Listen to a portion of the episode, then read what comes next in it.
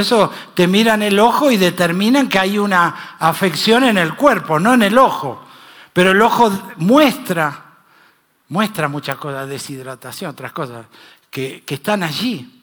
Pero también el ojo muestra si estás triste. La tristeza, ¿no? Esos ojos, a veces ves a alguien que conoce y si tenés los ojos tristes. O los ojos muestran desesperación, ansiedad.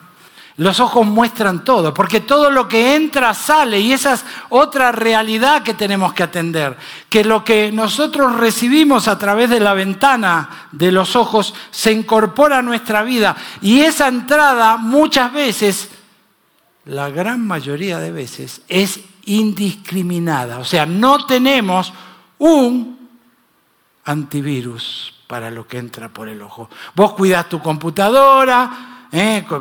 el celular o algo y poner protección para que un germen maligno entre. Sin embargo, no pones algo allí en tu vista para guardar. Y ya vimos que, Anita, no funciona eso, tenemos que pensar de otra manera. No es que te tape los ojos, no podés salir al mundo y a ver dónde voy, no, porque aún así tenemos cinco sentidos. Entonces la ventana del alma no son solo los ojos, sino los cinco sentidos. Y si faltara alguno de ellos, te aseguro que el diablo, y no le he hecho la culpa al, diablo de lo que hago, pero sí de la insinuación y las tentaciones, porque el diablo sabe cómo hacerlo, cómo atraernos. Eh, dice la palabra de Dios que me temo, dice que como a Eva fue engañada, vuestros sentidos sean desviadas, desviados de la verdadera fidelidad a Cristo. ¿No? La palabra de Dios dice de que como la serpiente engañó a Eva, ¿cómo lo hizo? ¿Se acuerdan? Le dijo, mira, ¿y ella qué hizo? Vio. Y luego de, de ver, codició.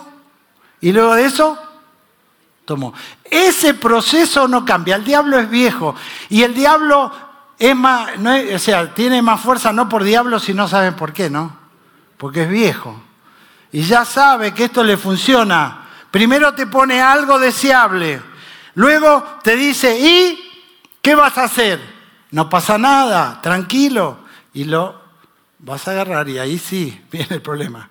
¿Entienden? Siempre el proceso de tentación comienza en la mirada y vio la mujer que era un fruto deseable y digno para tener conocimiento y estiró su mano. David, aquel día fatídico en la terraza, cuando los reyes salen a la guerra, se quedó.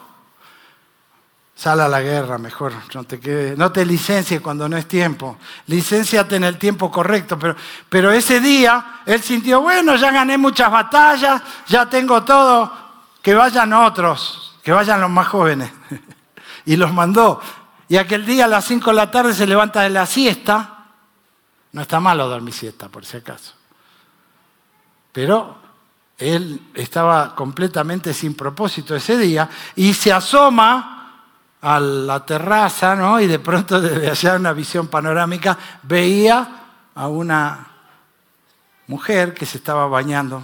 Pero él añade, la cual era muy hermosa. Entonces, no era solo de que él estaba mirando, sino que pudo determinar, distinguir que esa mujer era atractiva. Y eso no fue todo, porque si se hubiera quedado ahí, pecó o no pecó. A ver, chicas, pasó una mujer y tu esposo la vio. ¿Pecó? No, no te gustó, pero pecó o no pecó. bueno, después hablamos de eso, no quiero ganarme enemistades. Pero a lo que voy es, mirar no es pecado. ¿Qué es el pecado? ¿En qué consiste? ¿Qué sería un pecado? Si miró y codició, deseó. Entonces ahí viene la tentación. La tentación es mirar. Volví a mirar. Ahora sí, ¿no? Sí, entonces él determinó eso. Y luego no se quedó ahí, sino que fue y la tomó. El pecado siempre así. Eh, en el Edén fue lo mismo. O vio Y vio que era lo que le decía el diablo, era verdad, sí está buena, la no sé, no era una manzana, no sabemos, pero el fruto era bueno, era deseable, codiciable, era el, el objetivo de alcanzar sabiduría y saber y tener abiertos sus ojos. Y entonces fueron y extendieron la mano. Ahí está. Ese es el proceso que el diablo intenta con nosotros. Y nos vende muchos productos. Tiene productos para todas las necesidades, para el bolsillo del caballero, para la cartera de la dama. Pero el diablo sabe cómo vender. Y no está mal decir que el mundo está acoplado a eso, porque el mundo está en un sistema que no está de acuerdo, acorde con Dios ni con la palabra de Dios. Entonces no te engañes, pintarlo como vos quieras, decir lo que vos quieras, pero el mundo no tiene el objetivo de llevarnos a Dios. Es más bien, si seguimos la corriente del mundo, probablemente estaremos muy lejos de lo que Dios quiere. Entonces los ojos juegan un papel fundamental. Y hay una guerra, como digo, que es, no es justa, es una guerra donde tenemos todas las de perder. Nosotros recibimos bombardeo constante de proposición, de cosas que se ofrecen. Por ejemplo, la violencia. ¿A cuánto le gusta la de guerra? Todos vemos, dale. Pero sin, sin darnos cuenta, nosotros también nos hacemos partícipes, adictos y estamos recibiendo toda esa información. Eh, todas las cuestiones obscenas que hay. No, en esa parte eh, yo le pongo la pausa, no sé. Adelantemos. La película está buena, pero solo tenés algunos momentos. Se adelanta y te perdiste de la película. No, pero ¿te vas a comer todo eso? ¿Cómo haces para guardar tus ojos? Y sabes qué? Cuando ves un cuadrito de la película en eso, ¿cuál es la escena más chévere de Titanic? Y bueno, y por ahí vas a ver que, que eso es lo que vos te acordás, ese evento, porque la mente y el, ojo y todo lo que ingresa entra a la memoria. Y luego el resultado es que actuamos de, alguna manera influenciados por todo eso. La sociedad en que vivimos sí es muy violenta y vende violencia constantemente. Y no es de extrañar que las noticias tengan que ver con eso.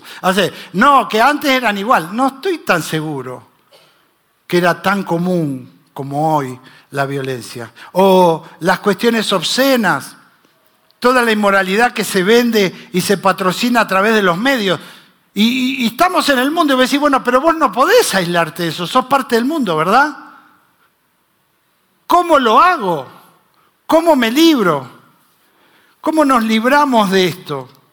Bueno, hoy yo tengo una propuesta, ¿qué les parece? Los jóvenes tienen que salir, esa es la propuesta, porque me dicen que tienen abajo algo. Sí, ya salieron, ¿no? ¿O no? y recién veo el cartel. Ok, chicos, vayan. Dios los bendiga. Los, que, los jóvenes tienen un programa abajo, ¿no? Eso estoy diciendo, si alguien quiere participar, están bienvenidos por allá. ¿No? Yo veo algunos, ya se fueron. Ah, viste. estaba distraído. Venía con los ojos cerrados. No veía. Ok, tengo hoy una propuesta y, yo creo que si la solución no es taparme los ojos, no ver, ¿cómo puedo hacer? Porque además los patrones son diferentes. Decir, bueno, esto podés ver, esto no podés ver, esto sí, esto no. Entonces te dan la lista. Ah, ¿Cómo haces? ¿Serías libre? ¿Estarías confortable siguiendo una lista de patrones? Cierto que hay cosas que no queremos ver o no quisiéramos poner nuestros ojos ahí. Pero la lucha está allí y muchas veces es sin anestesia. La publicidad es un ejemplo. La publicidad no discrimina, trata de atraparte y como sea por donde sea. Y eso logra que tú te hagas fiel a una marca, por ejemplo. Y todos tenemos eso. ¿Qué carro te gusta? Bueno, este carro. Pero ¿y por qué? Probablemente porque hubo una inducción y compraste no lo compraste, quisiera comprar, pero no lo compras, pero sí lo, lo adquirís, eres leal a algo. Y eso lo hace la publicidad. Los que estudian marketing tratan de hacer eso, es captar tu, tu, atención, proponerte algo y lograr tu lealtad. Y esa lealtad comienza de niños. O sea, de niños ya hay una intención de captar interés en las personas y, de alguna manera. Ahora, querés llamarle, bueno, hay un interés comercial, hay un interés, no sé, de, algún tipo, pero al final yo veo a un gran protagonista de la historia que está tras las bambalinas. ¿Quién te cree que es? El diablo, el príncipe de la potestad del aire, que ahora reina y gobierna en este mundo. El mundo no es de Dios, no, no te engañes. Ah, el mundo ama a Dios. El mundo promueve que, Dios... No, yo creo que cada vez más el mundo va mostrando su verdadera identidad. Y el mundo, vuelvo a repetir, no es el planeta Tierra, la bola, la esfera de... El mundo es el sistema de pensar que está implantado, que se nos lo aprendemos en la escuela. Y allí lo aprendemos. Entonces, quien diga que no tiene eso, no nació en este planeta, viene de Marte. Pero eso es, eso es. Entonces yo quiero pensar hoy, ¿cómo podemos nosotros liberarnos de esto? ¿Cómo podemos tener una clave para la victoria? Así que, ¿qué eso tenemos? ¿Ok? Mi batalla con mis ojos y vamos a poner la primera lámina allí, que tiene que ver con eso. Y vamos a ir a la Biblia. ¿Me ayudan? ¿Sí? ¿No? ¿Tienen Biblia? Muy bien, busca tu Biblia y vamos a ir a Colosenses, todo este capítulo 3 nos va a ayudar, Colosenses capítulo 3, para encontrar nuestro tema de hoy, que tiene que ver con ese, con eso, cómo tener una clave que nos dé victoria. En primer lugar, vamos a leer del 1 al 3. ¿Ok? ¿Estamos bien? 1, 3, Colosenses. Dice así, si pues habéis resucitado con Cristo, buscad las cosas de arriba, donde está Cristo sentado a la diestra de Dios. Poned la mira en las cosas de arriba, no en las de la tierra, porque habéis muerto y vuestra vida está escondida con Cristo en Dios. Cuando Cristo vuestra vida se manifieste, entonces vosotros también seréis manifestados con Él en gloria. Oremos al Señor. Bendito Padre, es tu palabra. Ayúdanos a entenderla como tú mismo nos dices en tu palabra, de que el Espíritu Santo nos guía a toda verdad. Guía los corazones, el mío y el de cada uno de los que estamos acá. Te lo rogamos en Cristo Jesús, nuestro Señor. Amén. Este pasaje nos da una alternativa diferente. Si bien no podés cerrar los ojos, podés tener una mira puesta en algo que sí puede transformar el interior. Entonces el cambio viene de adentro hacia afuera. Eso es lo que sucede cuando recibimos la salvación. Hay un cambio interno, se llama metanoia. No es un maquillaje, no es la metamorfosis. ¿Se acuerdan del bicho que se sale volando? No, eso no es un cambio estructural y completo que Dios opera en todo aquel que entiende que está perdido, que ha muerto por el pecado, porque la paga del pecado es la muerte, pero el regalo de Dios es vida eterna y entonces la persona que entiende eso, que no se puede salvar, que no es por la religión, no es por el ser mejor y me porto bien, entonces gano algunos puntos y, transformo mi vida, no. El ser humano viene intentando esto desde que comenzó. Y no mejora la cosa, ¿eh? Creo que me parece que empeora. O por lo menos cada generación tiene su cuota de fracaso en tratar de ser mejor. Entonces, ¿cuál es el problema? El problema es el pecado. Y el pecado tuvo una solución de arriba hacia abajo. Dios vino al mundo, no nosotros fuimos a Marte a buscar. Vino el Señor y el Señor tomando forma de siervo porque Él se hizo humano siendo Dios. Otro día seguimos del tema, pues un tema tremendo. Vengan a la clase del día domingo de la resurrección. Son temas que dicen, bueno, ¿y cómo es esto? Hay muchas preguntas que surgen, pero lo cierto es que Cristo hizo en nosotros la posibilidad de un cambio interno, un cambio de adentro hacia afuera, no es externo, no es que yo me pongo el saco, me traigo la Biblia, me peino bien y ya. No, no somos mejores externamente. El que, aunque la mona se vista de seda, bueno, la cabeza no te la achican ni los jíbaros.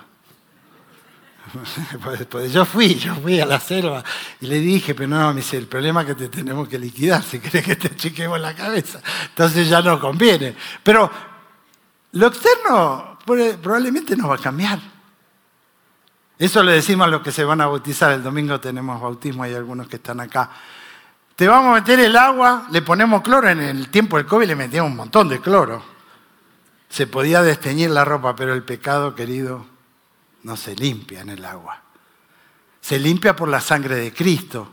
Se limpia por la muerte y resurrección del Señor. Entonces ahí tenemos un cambio de vida posible y ese cambio opera en todos los que son hijos de Dios. Y yo te digo, si estás por, por primera vez, no necesitas poner la ofrenda, no necesitas venir mañana, de vuelta el domingo. Podés irte acá con Cristo tener la salvación. ¿Por qué? No es un ofrecimiento que hace nuestra iglesia, los pastores o nadie aquí. Es Cristo, es Dios que dice, el que tiene a Cristo tiene la vida. Entonces, si tú quieres tenerlo, lo puedes tener. Y eso opera ese cambio interno. Entonces, tenemos dentro de nosotros una posibilidad que es la que debe primar. Si yo quiero vencer y tener una discriminación de lo que veo, poder ordenar y poder salir victorioso de esta batalla, tiene que ver con lo que nos dice ese versículo 2. Poned la mira en las cosas de arriba. ¿Cómo les va, muchachos? Tampoco estoy diciendo eso, está claro, ¿no? Porque te vas a tropezar. Estoy diciendo que mirar arriba es decir, que tu preferencia, que todo tu deseo, que todo lo que anhelas está con Cristo, está con Dios. Porque si yo te pregunto, ¿cuál es la pasión más grande de tu vida? Por supuesto, Messi y el Mundial. ¿Qué? ¿Ganamos? Bueno, te voy a decir, mucha gente diría que sí, que es su pasión o cualquier otra pasión que sea en la tierra. Poner la mira en las cosas de arriba. Yo no digo que te anules, te, salgas, te excomulgues del mundo, te recluyas en un lugar. No. Dios no, no nos diseñó para vivir afuera, nos diseñó para vivir en el mundo. El Señor dijo, no te pido que los quites del mundo, sino que los guardes del mal, que puedan tener esa batalla en igualdad de condiciones y poder defenderse. Entonces, poner la vista hacia arriba cambia todo. Cuando tu perspectiva, yo no soy muy matemático, pero ¿cómo se llaman los ejes esos cartesianos son? Y la que sale de ahí, ¿cómo se llama? La Y. Eh, la Y puede estar abajito o para arriba. Y si vos querés realmente tener victoria en esto, tenés que ponerla bien arriba. Dice, poner la mira en las cosas de arriba, donde está Cristo, y no en las de la tierra. Y esto es bastante bíblico, hay historias completas muy claras. Lean, por ejemplo, Génesis capítulo 13. Me gustó ver un poquito de esto porque me encanta Génesis 13, la historia de Abraham y Lot. ¿Se acuerdan de Abraham que vivía en... ¿Dónde era que vivía? Una ciudad por los caldeos, por allá. Ur creo que era, ¿no? De los caldeos. Y vivía por allá. Y Dios le dijo, deja tu tierra y tu parentela y te voy a mostrar una tierra hermosa, algo mejor. Tengo algo mejor para vos. Era Dios que le hablaba y él interpretaba que lo que él tenía, nunca él lo había visto. Nunca él lo había llegado a entender completamente porque no era algo que estaba en la mente de él ni de los seres humanos. Le estaba dando una oferta de una tierra espectacular ¿Y saben qué hace Abraham? Deja todo y pone la vista arriba y dice, bueno, ¿dónde es? ¿Dónde es? ¿Dónde es? Y dice Hebreos que él vivía su vida buscando la ciudad cuyo arquitecto y constructor es Dios. Y a medida que iba, llegó, no sé, a alguna ciudad de aquel tiempo importante y miró y dijo, no, acá no es. Fue a la otra, está muy buena, lo trae Estábamos allá en una ciudad hermosa ahí todo, pero después fui y digo, pues mira, están revolviendo la basura. en Dallas Fort Worth, en el centro de, medio histórico y bonito, donde se supone que hay más turistas que otra cosa. Pero en esa ciudad también hay gente marginada, que levanta, bueno, eran adictos, buscaban algo para comer, pero lo que sea que sea, si vos viste una ciudad donde todo es 10, decímelo. En esta tierra, decímelo. Pero vos sabés que no. Y Abraham lo sabía, por eso él buscaba la ciudad cuyo arquitecto era Dios. ¿Y qué hizo en su vida? Peregrinó. Y el Hijo de Dios es un peregrino. ¿A dónde vamos? Bueno, verán, los pastores tenemos que hablar en tu funeral. A no ser que ustedes me entierren a mí, que puede ser porque son más jóvenes. ¿Qué voy a decir? Se muere uno de ustedes. ¿Qué digo? ¿Vos crees que un pastor está en esa disyuntiva cuando vos sabés que era un hermano, una hermana de la iglesia? Yo me paro al lado del cajón y digo, ausente en el cuerpo, presente en el Señor, aleluya y amén. Eso es lo que pasa. El cuerpo y el estuche se quedan y van a la tierra, pero esa persona va al cielo porque fue pagada y comprada por la preciosa sangre de Cristo. Eso es una verdad bíblica. Y eso ayuda a entender la perspectiva. Yo debo levantarla, la lleno, levantala. Porque si no te vas a... ¿Te acuerdas cuando el aeropuerto quedaba en el centro? ¿Y cuántos aviones se quedaban allá, no?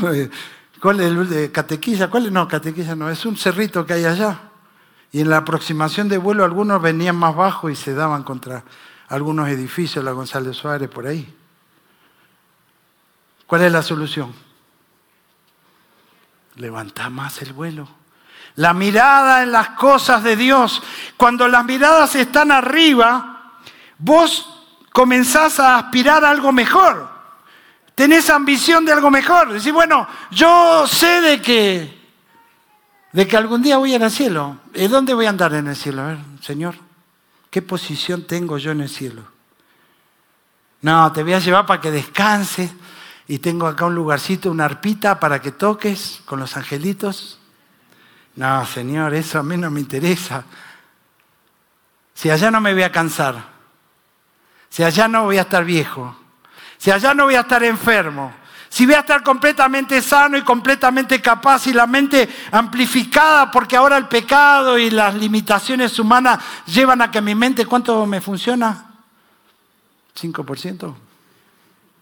Y el resto lo tiene mi señora, que ya tiene 40 de mí.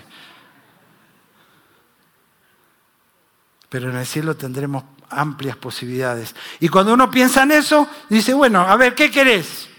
Bueno, a mí me gustaría andar contigo por el mundo, Señor, a ver otros planetas, a ver qué hay por allá, a ver si hacemos otro lugar allá, yo te ayudo. Lo que tú me digas voy a hacer. Y entonces el cielo sí tiene un atractivo. Además tiene el atractivo de los que hemos perdido seres queridos. ¿Tenés a alguien allá? Que te vas a encontrar con él. Y eso es maravilloso también. Entonces el cielo debe ser una aspiración en el Hijo de Dios. Debo procurar que eso esté en mi corazón. Y luego valorar. Porque voy a decir, bueno, ¿por qué cambio?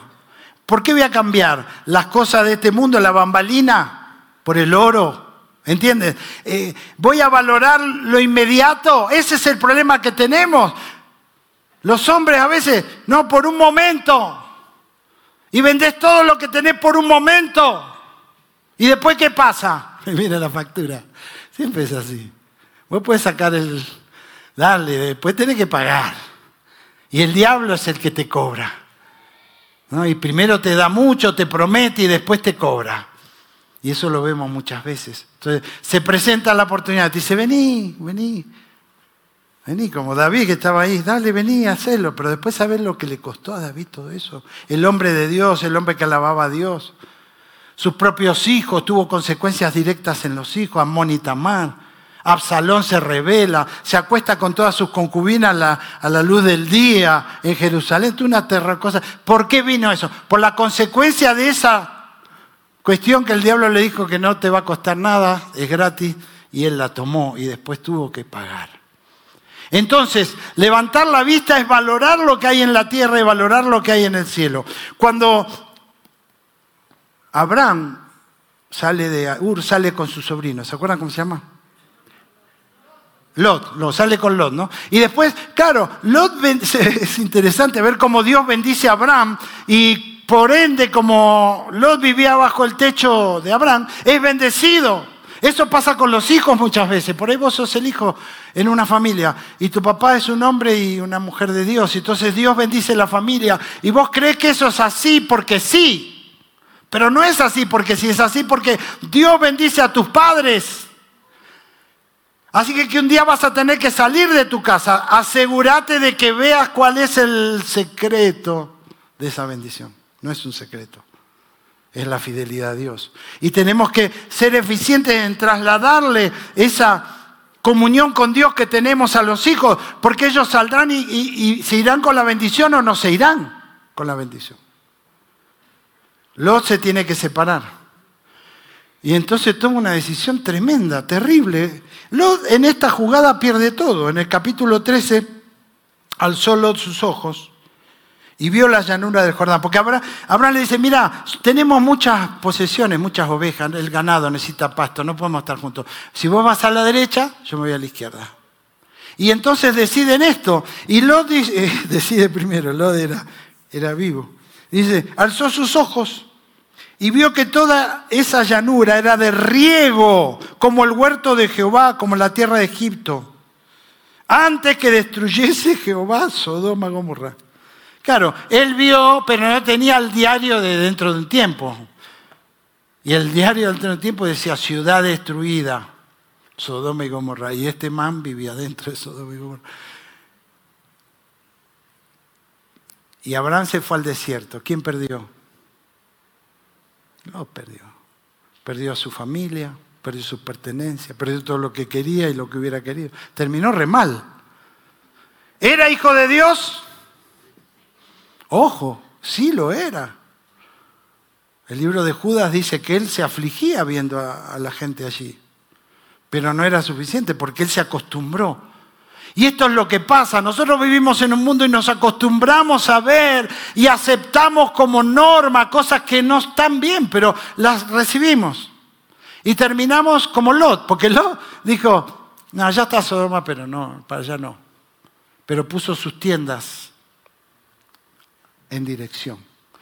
Y pronto fue subiendo acerca de y termina adentro. Y el día que los ángeles van a avisar, porque Abraham sabía que lo que iba a pasar, porque los ángeles le dicen, y él le dice, chuta, pero está mí, y hace esa historia de Abraham para salvar a su, a su querido sobrino, lo amaba.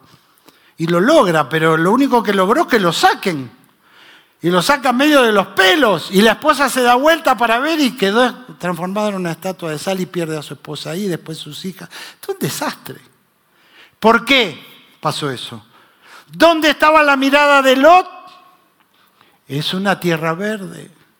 Es como Egipto, dijo, como Egipto. El modelo de él estaba en la tierra. ¿Cuál era el modelo de Abraham? Dios tiene algo mejor, Dios tiene una ciudad, Dios tiene algo hermoso, donde no hay maldad, donde no se pelea la gente, yo qué sé, donde las suegras son buenas. Es el cielo. No, hay suegritas bonitas. Hay buenas suegras. Pero para hacer un chiste.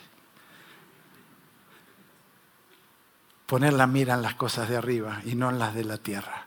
Esa es la primer clave. Ahora, ya tengo que terminar. Chuta, pero no empecé el mensaje. Me faltan como cuántos puntos. Venga mañana que seguimos. no, vamos rápido. ¿Qué si nosotros preguntáramos, bueno, ¿qué, ¿qué hay que hacer? Yo quiero tener victoria en esto. ¿Cómo puedo hacer? ¿Qué debo hacer? Y entonces vamos a ver en este pasaje de Colosenses capítulo 3, luego tú puedes leerlo porque sí requiere que lo leas. Vamos a ver algunas indicaciones que nos hace la palabra de Dios para señalar el camino hacia la victoria. Yo quiero tener victoria con mis ojos. ¿Qué debo hacer? Número uno, dice capítulo 3 de Colosenses 5 y 9. Voy a leer. Haced morir pues lo terrenal en vosotros. Fornicación, impureza, pasiones desordenadas, malos deseos, avaricia, que es idolatría, cosas por las cuales la ira de Dios viene sobre los hijos de desobediencia, en los cuales vosotros, yo también, todos nosotros, anduvisteis en otro tiempo cuando vivíais en ellas, pero ahora Dejad también vosotros todas estas cosas, ira, enojo, malicia, blasfemia, palabra deshonesta de vuestra boca, no mintáis los unos a los otros, habiendo despojado del viejo hombre. Y entonces, ¿cuál es la solución? ¿Despojarme del viejo? Daniel. Y vos, el tuyo. ¿Cuándo sucedió que yo tengo dos naturalezas? Cuando Cristo vino a mi vida. El Espíritu Santo me selló y con Él comencé a vivir una vida nueva en Cristo. Entonces yo tengo la naturaleza pecaminosa, la carnal o la terrenal o la de Dios, que es la naturaleza divina. ¿Quién gana en la, en la pelea? ¿Quién crees que gana? El más gordo, como los humos. Si alimentás como los humos, ¿sabes cómo comen esos manes? si viste alguna vez, se ponen, le ponen y le dan. Y son gigantes. Te caen encima, yo no sé. Te despachurra. Bueno. Alimentar o no alimentar es la manera de despojarte del viejo hombre.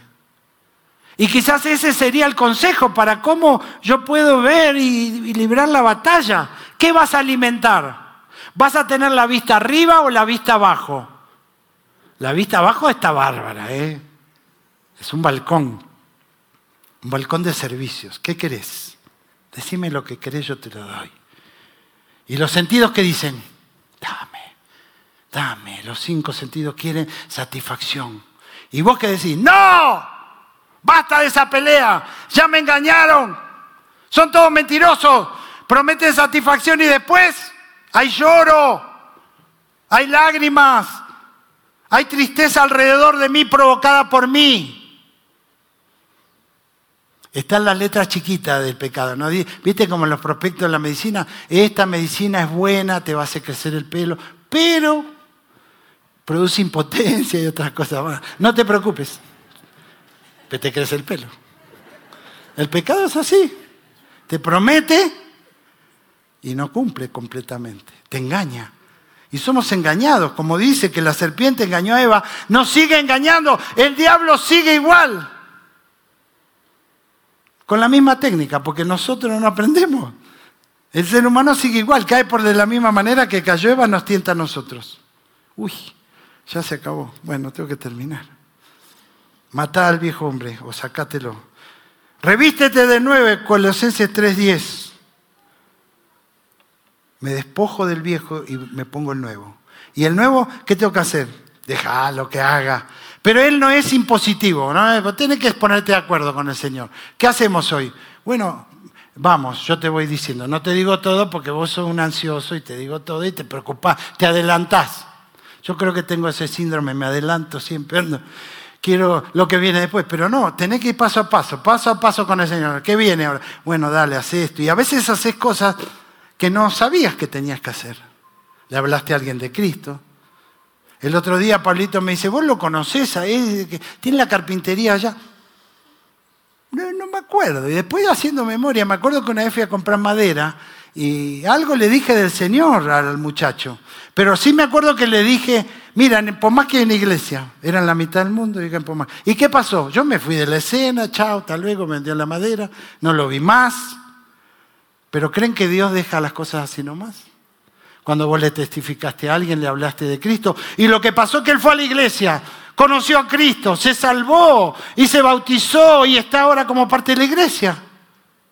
Sigue, wow. ¿Y voy a recibir comisión de eso?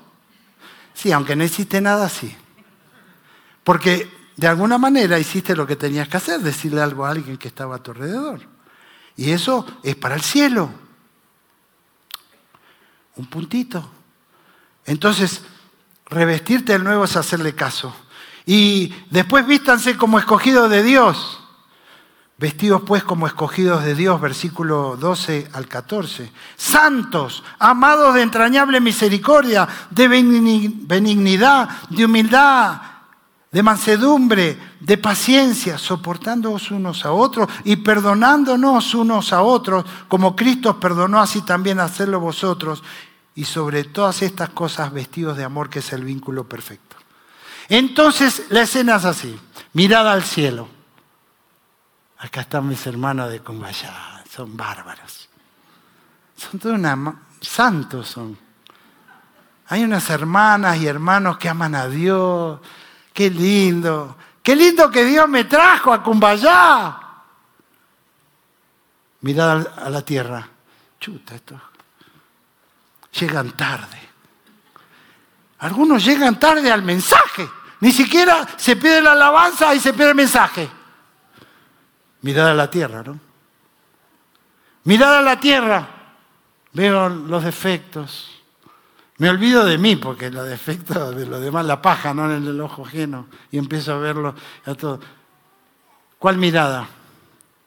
¿Santos? Pecadores. Santos o pecadores. Y esa afecta también nuestra mirada, cómo vemos la gente alrededor y justificamos nuestros sentimientos de, mal para algunos por eso, porque hay gente mala que hace mal, y entonces justificás tus... Pero si pones en el cielo, diría, si esta persona conoce a Cristo, probablemente podría tener una vida mejor. Pero es difícil desearle el bien al que te hace mal, ¿no? Pero esa es la batalla de los ojos. Y cuatro, deja que la paz y la gratitud gobierne. Y el cinco, que la palabra de Dios viva en ti. 3.16, ¿eh? la palabra de Cristo mora en abundancia. Y eso produce también en nosotros un cambio. ¿Ok? Entonces, ¿qué te llevas hoy? ¿Qué vas a hacer? Los ojos, cuidado, ¿eh? Todo lo que entra, sale. La palabra de Dios es estricta. En 2 Pedro dice, tienen los ojos llenos de adulterio. Yo también. ¿Yo? Sí, vos también. ¿Está claro? Eso es lo que dice la Biblia. ¿Cómo me libro de eso? Pongamos la vista donde está Cristo. Cuando Cristo vuestra vida se manifieste, vosotros seréis manifestados. ¿Qué quiere decir eso? Que cuando Cristo venga,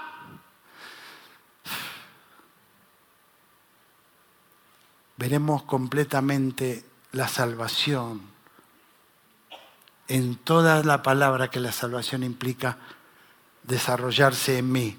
Aquella salvación que comenzó cuando creí, aquella salvación que fue acompañándome en este peregrinar y que se culminará en la presencia de Dios cuando el Señor me diga, te voy a dar un cuerpo flaquito.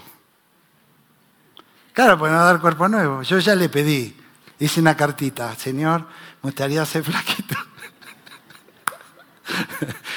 bueno, es un complejo que tengo. Me lo va a sacar el Señor. Porque Él va a dar algo nuevo. ¿No lo deseas? ¿No lo anhelas? ¿Qué hay que hacer? Levantar la vista al cielo. Vamos a ponernos de pie para terminar. Les robé seis minutos. Y no termina el culto. Vamos a orar. Vamos a orar para dar gracias a Dios y, masticar, somos rumiantes. Después hay que seguir. Como el mensaje queda en la red y, o tomaste notas, sigan pensando, ¿no? ¿Qué, debo hacer este 2023 para liquidar a esta naturaleza que tengo, que es mala, y darle más fuerza y más oportunidad a la naturaleza del Señor, a la naturaleza divina? Eso queremos. Entonces, hay cosas que pueden estar escritas para este 2023. Amén. Dios les bendiga. Vamos a orar. Señor, gracias por tu palabra, porque ella es viva, nos ayuda, nos refresca cosas. Hay cosas que sabemos, pero a veces olvidamos. Y hay cosas que no sabemos, pero necesitamos tenerlas frescas y saberlas. Gracias por tu palabra que hace esa obra de llevarnos a la verdad, de darnos entendimiento. Gracias, Padre, por cada uno acá, que tú bendigas cada familia representada y que al salir podamos levantar nuestros ojos, porque de allí viene nuestra redención y esperamos ese día. En Cristo Jesús. Amén. Si te gustó esta prédica, te invitamos a que te suscribas a nuestro podcast y nos sigas en YouTube, Facebook e Instagram como Encuentro con Bahía. Además, recuerda que cada semana tendremos una prédica nueva para ti.